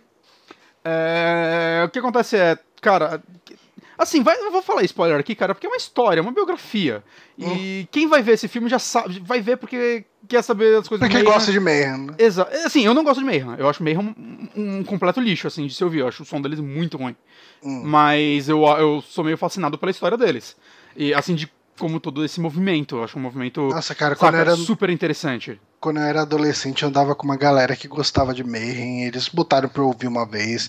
Dá, e, cara. e- e, cara, se, eu Assim- já não, se eu já não consigo ouvir black, death, metal, tipo de qualidade, você imagina Não. no Mayhem. E, assim, o... Assim, eu fui ouvir umas músicas recentes do Mayhem e, assim, é claramente outra banda, saca? É, tá, é bem produzido agora, né, e tudo mais. Só que eu tô falando dessa fase deles que começou nos anos 80 e foi mais ou menos até 93, que é quando meio que... que é até onde o filme vai, digamos assim, que é até onde meio que importa. É, o que acontece do Mayhem é, eles tiveram um vocalista sueco, era o único cara fora da banda, os caras... Tipo, na verdade, vai, o indo do começo, tem o guitarrista da banda, que é o fundador, que é o Anonymous. É difícil falar esse nome. Caralho. É, é, na verdade não é nome, né? É O nome artístico dele. O cara deveria chamar, tipo, Fred. Mas, não, o nome dele tem, tipo, aquele O com um negócio cortado. Não, não vou nem arriscar pronunciar essa porra, velho. Dá pra pronunciar esses nomes loucos, não. É, mas é o, é o Anonymous. Ele foi um dos fundadores da parada. E ele foi um cara, vai, ele de certa forma teve uma visão, não dá pra dizer que foi uma visão muito, vai, intelectual, ele era um moleque, saca? Ele começou na adolescência essa banda e ela começou a criar um nome, sei lá, ele deveria ter uns 18 anos. Saca? Ele era uma criança e o filme, inclusive, vale dizer que o filme, apesar de ser uma biografia dessa banda, ele tem muito humor. Saca? Ele, ele é quase uma, uma biografia slash comédia. Hum. Porque eu acho que a única forma de você contar esse tipo de história é com um pouco de comédia. Ah. Pelo menos no momento certo, saca? Mostra, tipo, no começo o filme me mostra eles ensaiando, tipo, na casa dele, e aí chegando a irmãzinha dele, assim, tipo, os caras tudo com, sabe, o cabelo tingido. Vale falar quem faz o Anonymous desse filme é o Rory Culkin, falando mais um pouquinho do- da família Culkin aqui, que é o irmão mais novo do Macaulay Culkin, ele tá bem no filme. Ele. O que, que ele fez? Ele fez o Pânico 4, de, de, que, eu, que eu me lembro, assim, dos últimos. Ele fez, cara, ele fez muita coisa. Ele fez Zodíaco. É, tem um filme dele, eu esqueci o nome. Esse Jack Goes Home. Tô até olhando aqui. Que, que falam muito bem. Sabe? Ele, é- ele é um cara... Ele tá no Castle Rock. Caralho, não cheguei nesse episódio, porque eu tô vendo essa série e eu tô achando ela meio ruim. Então eu tô demorando muito pra terminar ela. Eu tô bem decepcionado com ela. Ele parece uma É, série, que- que loucura. Toma esse spoiler aí, tem esse personagem. Mas, não, mas ele faz muita coisa, assim. Ele tá fazendo muitas coisas com o irmão dele, que tinha parado. Tá voltando esse ano. Mas, mas ele tá muito bem, cara. As poucas coisas que eu assisti com ele, eu achei ele um bom ator. Eu vi um filme com ele com o. Eu que não lembro o nome, com o Martin Starr, que é um daqueles. Aqueles maconheiros que tem em todos os filmes do Seth Rogen, saca?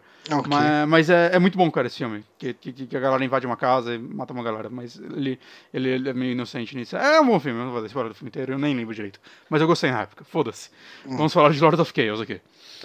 Então, basicamente, ele fundou esse movimento e, tipo, muitos ideais. Ele tinha muito. É isso aí, vamos queimar a igreja, fazer essas porra toda. Só que ele era o cara que meio que só falava. E no decorrer da banda apareceu, quando eles estavam procurando um vocalista, apareceu esse sueco, que é o Dead. Esse é o apelido dele, Morte. E eu acho que a primeira grande polêmica da banda foi esse cara. A forma como ele entrou na banda é muito bizarra, que eles estavam procurando gente. E ele era sueco, né? Ele não morava no mesmo lugar que eles. Mas ele mandou por correio uma fita demo numa caixa junto com um rato morto crucificado. Isso daí é uma das Ok. partes não tão romantizadas do filme, porque isso daí realmente a galera descreve essa cena aconteceu. E, tipo, chamou mais atenção do que a demo, mas quando eles ouviram a voz dele, meu Deus, esse Eles cara... crucificaram um rato pro filme? Ah, não, deve ter usado um bonecão. Saca? Eu não acho que eles tenham matado animal, porque tem muito animal morto. Porque acontece que esse Dead, cara, depois você vai vendo a história dele no filme, né? O filme conta muito por cima, né? Porque ele não é o personagem principal, ele tá, tipo, nos primeiros 20 minutos do filme. Mas eu acho que ele pod- poderia ter um filme só dele, porque ele é provavelmente o personagem mais interessante dessa história inteira. Não, porque ele é um cara muito deprimido, muito depressivo mesmo, assim, ele... sofreu muito na infância, sofreu bullying pra caralho, e parece que quando ele tinha uns 10 anos ele sofreu um acidente que ele foi levado como morto pro hospital. Caraca. E isso meio que fudeu a vida dele, assim, ele ficou meio traumatizado, por isso que ele adotou esse nome. E ele é um cara que até hoje, assim, ele não gravou nenhum álbum full da banda, ele gravou umas demos só, mas até hoje toda a galera do cenário do death metal que conheceu ele, ouviu algo sobre ele, viu um show com ele, descrevia como um negócio meio anormal o que esse cara fazia, né? Porque ele ficava se cortando no palco, saca? Ele fazia todos aqueles shows que você espera, assim, que bandas costumam simular, né? Ele não é como se fosse o primeiro a fazer isso, mas, tipo, sei lá, o Iron Maiden nos anos 70, quando tinha, teve um vocalista antes do Paul Dayano que simulava se cortar no palco, mas era Hum. mentira. Ele- não, ele levava uma faca e ficava cortando os pulsos enquanto cantava.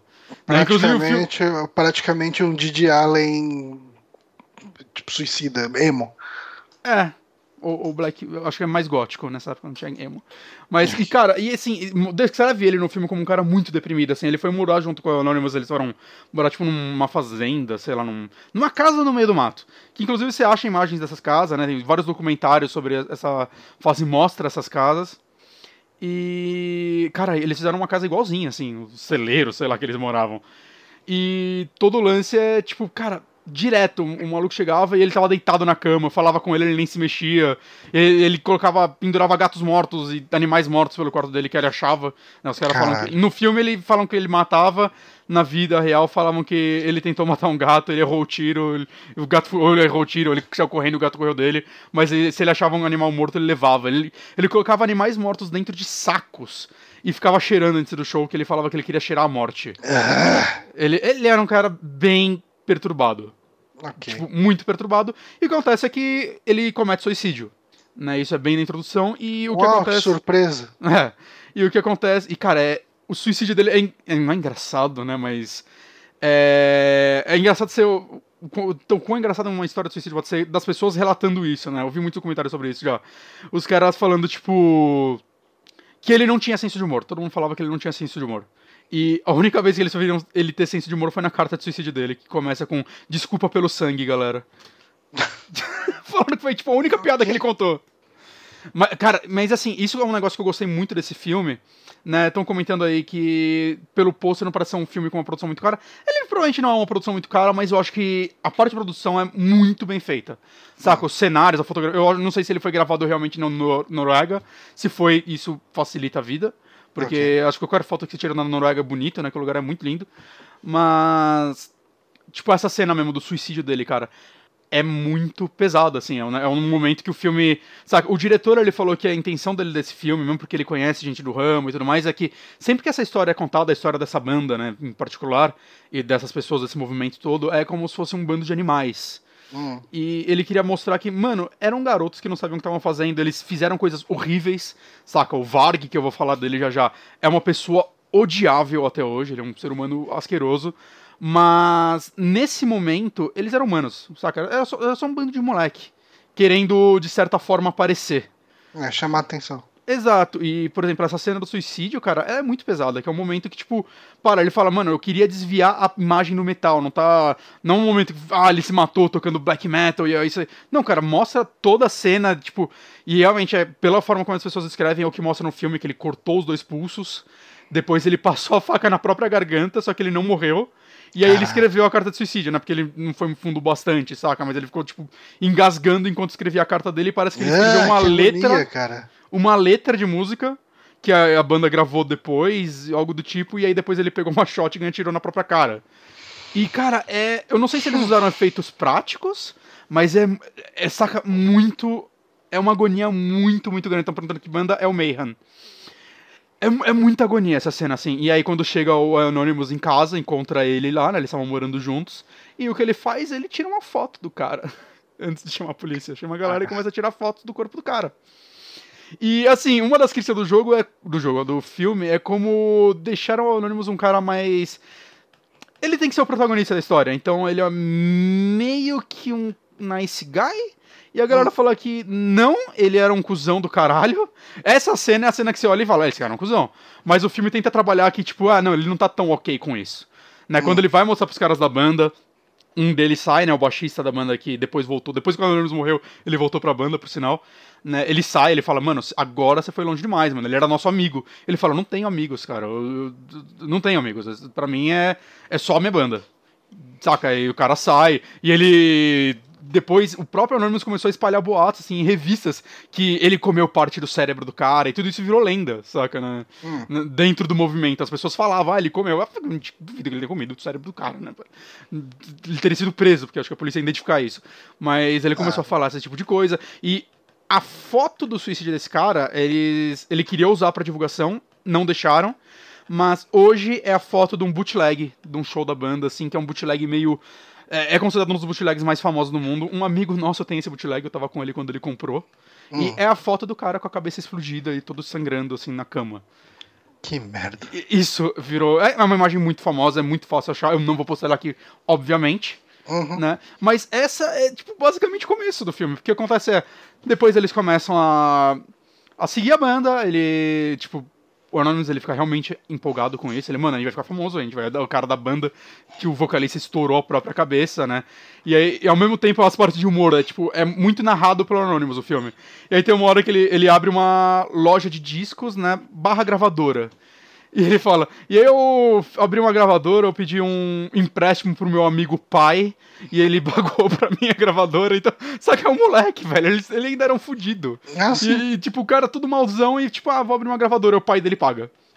Mas assim, pelo que você tá falando no geral, mesmo com toda a bizarrice, parece um filme interessante. Cara, ele é. Eu acho que assim, o filme, o lance é. Ele romantiza muito essa história. Uhum. Saca? O lance. E é difícil que tem muita coisa que não dá pra saber. O que acontece que eventualmente o. A história. O que acontece? O, o, o grande Tchananã do Mayhem é que o Varg, que entrou depois na banda, que é o Burzum, né? Ele é o membro fundador, único membro do Burzum, né? A banda é só ele. É, ele matou o Varg, o Varg, ele matou o Anonymous. Ele matou ele hum. com 28 facadas e até hoje ele alega legítima defesa. Ok. Acontece o tempo inteiro. Eu, eu acho que as primeiras três pode ter sido, saca? Mas. Porra, velho! mas, mas o lance é que aconteceu isso, então é contando a trajetória dessa banda até esse momento. Né? Hum. Né, é o momento talvez mais conhecido deles, essas duas mortes. Né? E. Todo o lance é como eles começam a mostrar. Vai. O, o, o Burzum vale falar, o Varg, ele tá muito puto com esse filme, cara. Ele tá muito puto, que ele é youtuber hum. hoje. E, que ele passou 15, 16 anos na prisão, hoje ele é youtuber, a mulher dele também é youtuber.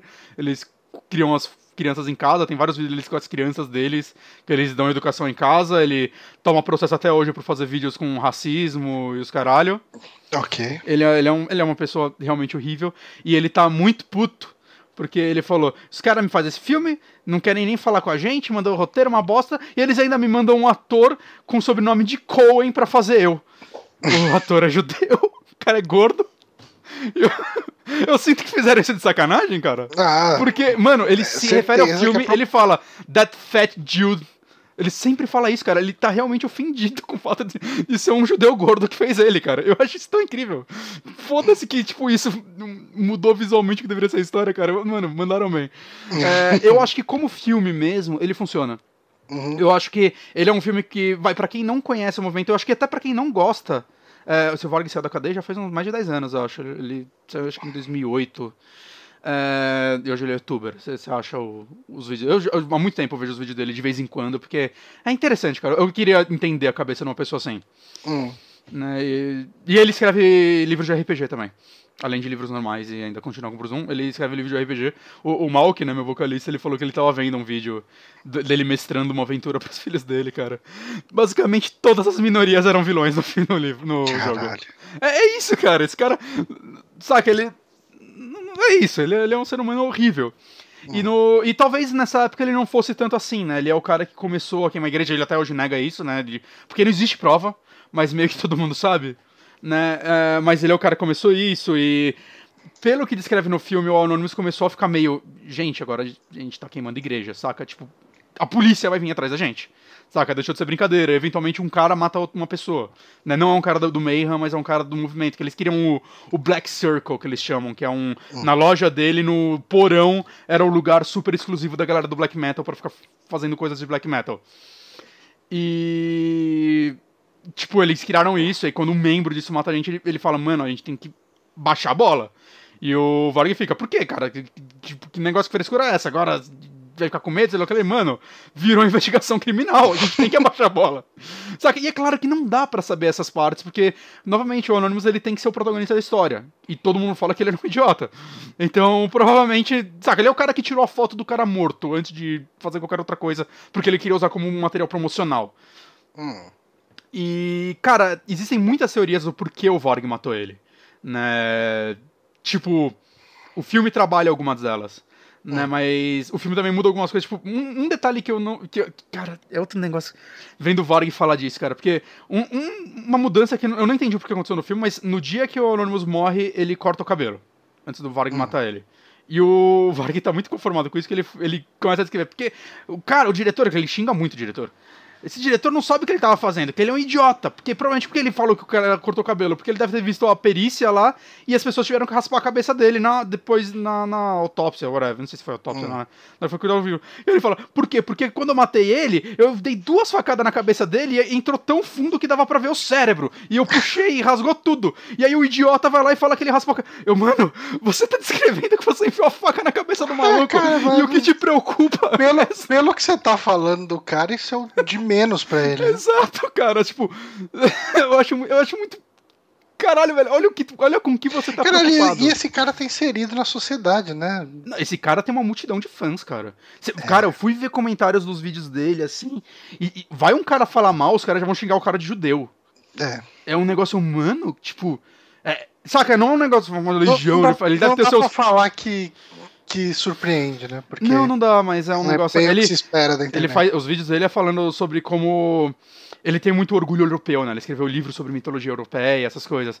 E como existe o preconceito europeu. Eu, cara, pelo amor de Deus, você é um loiro de olho claro da Noruega, que você veio de família boa, só que ele não era pobre, ele era pelo menos uma classe Tanto que a mãe dele bancou o primeiro álbum do Bruzum, quando, quando ele era muito fã de Mayhem, mostra isso no filme. E gravar naquele. Tipo, ela é eles são do que? Dos anos 80 ou 90? Isso daí acho que já é começo dos 90, isso. É, ainda assim, era caro pra cacete você gravar alguma coisa. É, era. Não, a mãe dele que. É tipo, tudo bem, que isso daí novamente é coisa do filme que não tem como confirmar, pode ser que seja mentira. Mas. Saca, é muita coisinha assim que você vai vendo. E eu acho que o filme, por mais que ele vai romantize as paradas e mude muita coisa, né? Tem coisa. Tipo, no filme o Anonymous tem uma namorada. E hum. essa menina nunca existiu e todo mundo fala que ele não era assumido, mas sim, ele era gay. Saca? Hum. Então essa cena não, não, não tinha por que essa personagem existir. Foi só para criar um romancinho no meio pra okay. deixar o negócio mais pesado e tipo, vilão. Saca? Todo o lance do vilão e protagonista do, do, do Varg matando ele é muito descrito, tipo, como uma certa amizade entre eles. Mas eu acho que ainda assim é o filme faz o trabalho de apresentar um pouco desse movimento para as pessoas. É, provavelmente as pessoas não vão sair fãs do movimento, dos, das músicas desse filme. Eu mesmo, que gosto de death metal, curto alguma coisa de black metal, não saí tipo, ah, ok, eu vou virar fã de Mayhem. Não, cara. Eu saí curioso, eu fui reouvir o Mayhem hoje um pouco para ver como eles estavam suando. Hoje em dia é uma banda bem melhor, uma banda. É, outra pegada hoje em dia, mas, saca, não é. Burzum não dá pra ouvir. Burzum eu, eu autenticamente acho que é a pior coisa que eu já vi na minha vida, cara. Autenticamente, assim, é um negócio. Hum. É ruído para mim. E, e ele foi gravar no estúdio Mobombo, de acordo com o filme. E ele só chega e fala: Eu quero um microfone no meio da sala e só. Aí os caras, mas vai ficar uma merda. Ele, é o que eu quero. Caralho. e eu acho bem possível que isso aconteça. Vale falar que ele gravou uns dois CDs do, da prisão depois. E aí a mãe dele cuidava da gravadora, isso daí é real. Então tem alguma ligação com a mãe aí, esse uhum. rapaz. É, cara, e eu acho que outra coisa que eu quero destacar desse filme. As atuações são muito boas, cara. O ator que faz o. A galera tá xingando muito o ator que faz o Varg, obviamente, né? Uhum. é, é desrespeito ao, ao Varg, em primeiro lugar. Tipo, esse cara tem que ser desrespeitado mesmo. É, em segundo lugar, eu acho que pra história que eles querem contar, que é muito mais uma história de amizade que se torna isso, esse maluco manda muito bem. Ele manda muito. Assim, eu vi gente falando, o, o Gastão, né, do, do Casa Gastão e tudo mais, que era apresentador uhum. do MNFever, ele fez um review desse filme, ele gostou bastante também.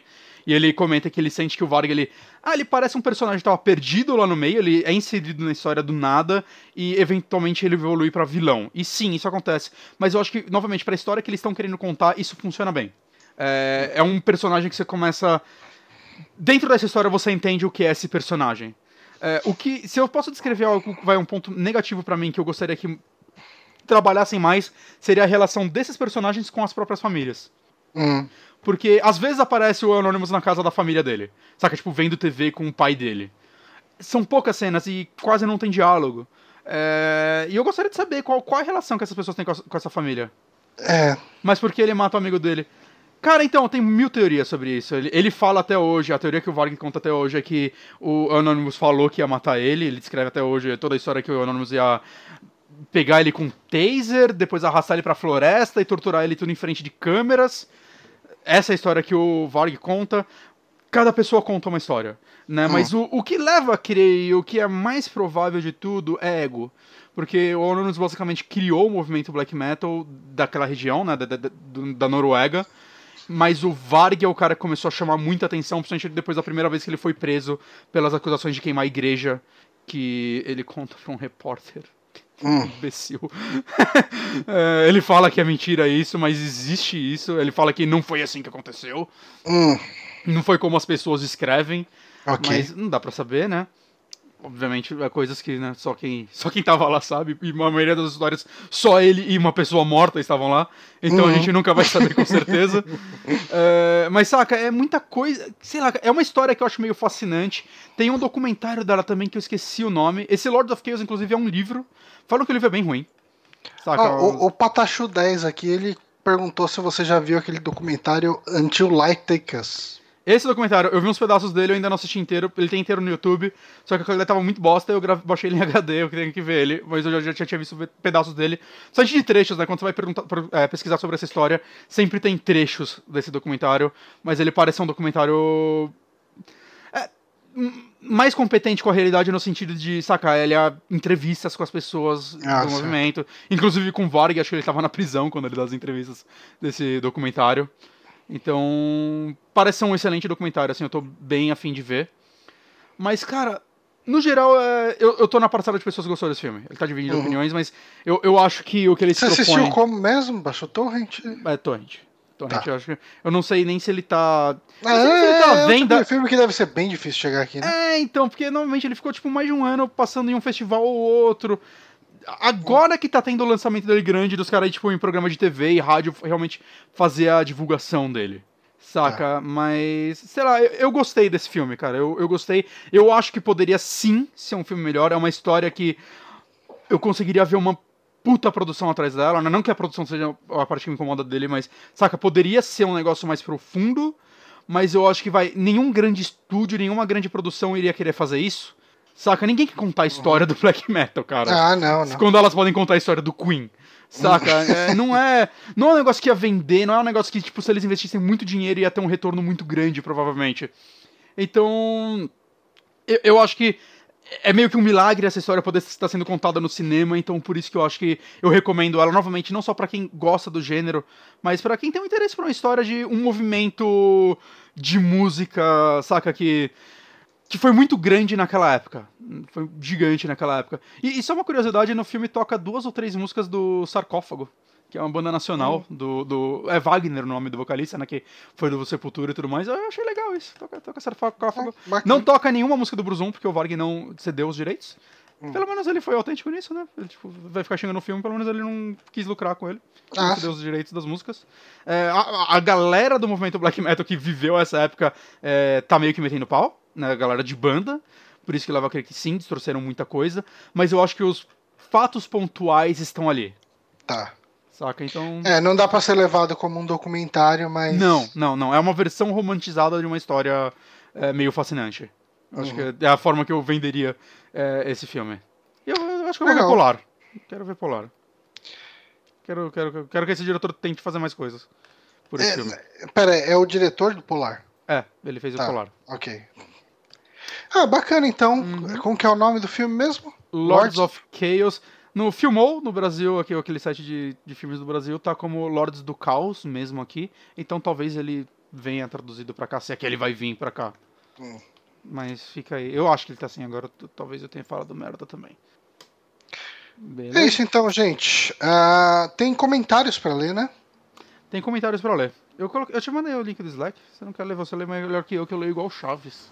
Deixa eu. Opa. ah, não, eu achei que Olha, era eu indo isso. pro Slack sem ir pro. Ó, a galera já lendo o comentário porque eu não mudei a câmera. Aí, ó, como você faz essas coisas.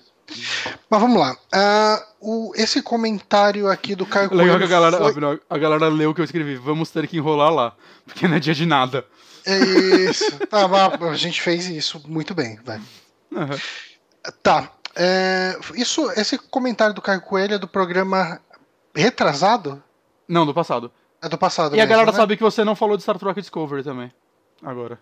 Ah, verdade. É que o Star Trek Discovery é só se a gente tivesse terminado um pouco antes as indicações, uhum. mas acho que a gente desenvolveu bem aqui o que a gente falou. Uhum. Mas a gente tem o ouvinte Caio Coelho que sempre traz um baldão de informações. Inclusive, o Caio Coelho ele tem um podcast, né? Vamos ver. Eu vou procurar ele no Twitter. Peraí. É melhor eu procurar enquanto você vai lendo. É, eu acho que eu não vou achar ele no, no Twitter. Mas enfim, ele tem um podcast. Uh, e ele comentou aqui. Quando o, uh, quanto ao Iwata, o cara era um grande homem, mas. Hum, caramba, tá difícil aqui. Quanto ao não, Iwata. Não, não, já que hum, você já pausou, é hum. quadro X quadro. Quadro X quadro. É o podcast dele, escutem lá. Uns textos também no site. Mas, enfim, ó, quanto ao Iwata, né, que a gente falou no último programa sobre a demissão do Red, né, demissão não, sobre a aposentadoria do Red, é, ele comentou aqui: quanto ao Iwata, o cara era um grande homem, mas a atitude dele não é anormal no mundo corporativo japonês, onde não existe capacidade de ter layoffs como no Ocidente, sem que haja um grande problema. O que é a razão pela qual muitos uh, é, CEO cortam o salário deles no melhor caso, ou no pior caso, as pessoas são colocadas em outras posições mais abaixo, como um funcionário da Konami aos. Uh, acho que anos atrás, né, na verdade. Uh, e ainda eram. Isso que ele falou aqui é referente à questão de uh, como o Japão é super populoso, né? É, e, e quando se. A gente falou do Iwata, né? Que ele diminuiu o próprio salário, cortou o salário quando a gente estava falando da EA, né? Referente meio uhum. a esse assunto. É. E tá. E ainda era um caso extraordinário, porque seria a primeira vez que a Nintendo ficaria no vermelho em 30 anos de empresa. Falaram um pouco do salário do Iwata também, mas surpreendentemente até o Miyamoto ganhava mais que ele, mesmo sendo de posição inferior. Tá, daí ele dá uns caralho, números né? aqui, tá, é, deve ter, tipo, não, é o tempo, né, o, tipo, como que chama? Dissídio. Dissídio. Isso se ele não ganha royalties pro, pelos jogos também. Ele manda aqui uns artigos, enfim. Uhum. Mas ele fala: então, sobre a questão da Platinum, ela não é dona de nenhuma propriedade dela. Não entendi aqui. Ainda mais porque é uma developer independente que precisa de publisher e de contratos uh, ah, para fazer os jogos. Ainda mais porque é uma developer, enfim. Contudo, sendo da Sega, Nintendo, Square Enix e Konami. É, então, eu, eu acho que, no caso, talvez só tenha rolado uma confusão no sentido de ela não ter direito do, dos jogos, mas acho que não das propriedades. Tipo, Bayonetta não é como se a Microsoft pudesse fazer um Bayonetta sem a Platinum. Ah, né? Mas o tipo Bayonetta 1 é da Sega e o 2 e o 3, futuramente o 3 é da Nintendo, né? O jogo específico, mas acho que não é a propriedade intelectual. Hum. Ah, no máximo ela divide o copyright em alguns jogos, mas a publisher sempre tem mais. Ah, para vocês saberem de quem é o dono de que, sempre olhem o copyright no menu inicial de jogos no YouTube ou em trailers que vocês verão quem são os donos da franquia ou jogo. Embora, na maioria das vezes, a publisher original, no caso, não considerando aquelas que apenas publicam em uma região, como por exemplo a Nintendo para Dragon Quest, no ocidente para Square Enix, né, será a dona, o que é meio óbvio como financiadora do projeto no fim das contas. Uh, esses jogos da Platinum são exclusivos porque são jogos de publishers first party, com Wonderful 101, Bayonetta 2 Astral Chain sendo jogos barra franquias no caso da Nintendo, por exemplo, que o pessoal fala erroneamente que não cria franquias novas, mas Astral Chain é uma nova IP da empresa pro ano. Quero Astral Chain. Quero mais informações de Astral Chain. Quero dizer. Quanto à quantidade de projetos da Platinum, eles têm muito mais, na verdade. Eles estão fazendo Babylon Fall para Square Enix, Bayonetta 3. Totalmente. Astral Chain para Nintendo, World of Demons, que é um jogo mobile que sumiu, uh, para Dina, Lost Order para Sai Games, outro jogo que sumiu completamente. E estavam também, uh, cadê? Co-desenvolvendo Grand Blue Fantasy Relink com a Sai Games até o mês passado, quando teve anúncio que parariam uh, e até o nome deles foi retirado do projeto, assim como o projeto do site deles. A Platinum tem 206 funcionários, acho que cada um faz um jogo. é tipo isso. É muito jogo, cara. É, mas tá aí as informações que o Caio Coelho trouxe aí, ele sempre uhum. traz muita informação pra gente. Uh, tinha mais um comentário que você queria pegar, né? Eu peguei um do Vitor Hugo, que é mais pra gente dar um recadinho aqui, né? Porque ele falou que sensacional. Ele fez um comentário no cast de Resident Evil 2 que a gente gravou ano passado. Ah, sim. Ele mandou um que sensacional ver esse cast depois de todo o sucesso do remake de Resident Evil 2. É, vocês deveriam fazer um novo cast com os mesmos convidados falando do que acharam do remake. É, a, gente, a gente não fez, né? O Márcio fez um podcast do remake, uhum. né? Então confiram lá no canal dele. Mas. Tem o De Martini, né? Que, que gravou o, o original sim. com a gente. Sim, sim.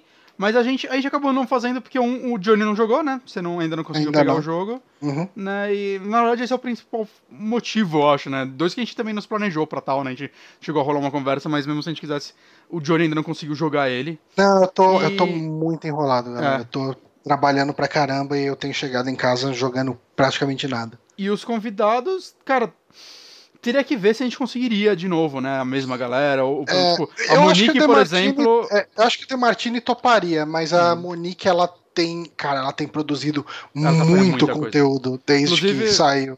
Ela fez uma entrevista com o diretor, o diretor do Resident Evil 3. Vale a pena conferir lá. É um material bem foda. É, então, assim, dificilmente conseguiríamos trazer a Monique de volta. É, tá bem enrolada mesmo.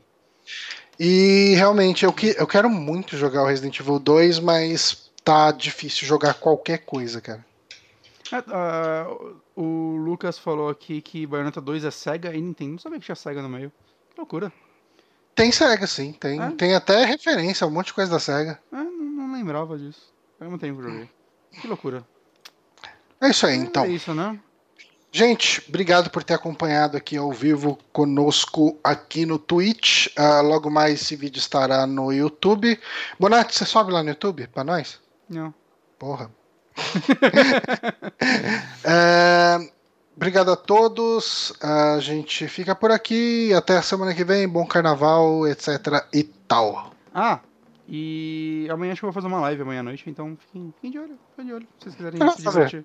Eu, eu, eu, acho que eu vou fazer uma live de Max Payne 3, porque eu fiquei afim de jogar Max Payne 3. Que hora que você vai jogar?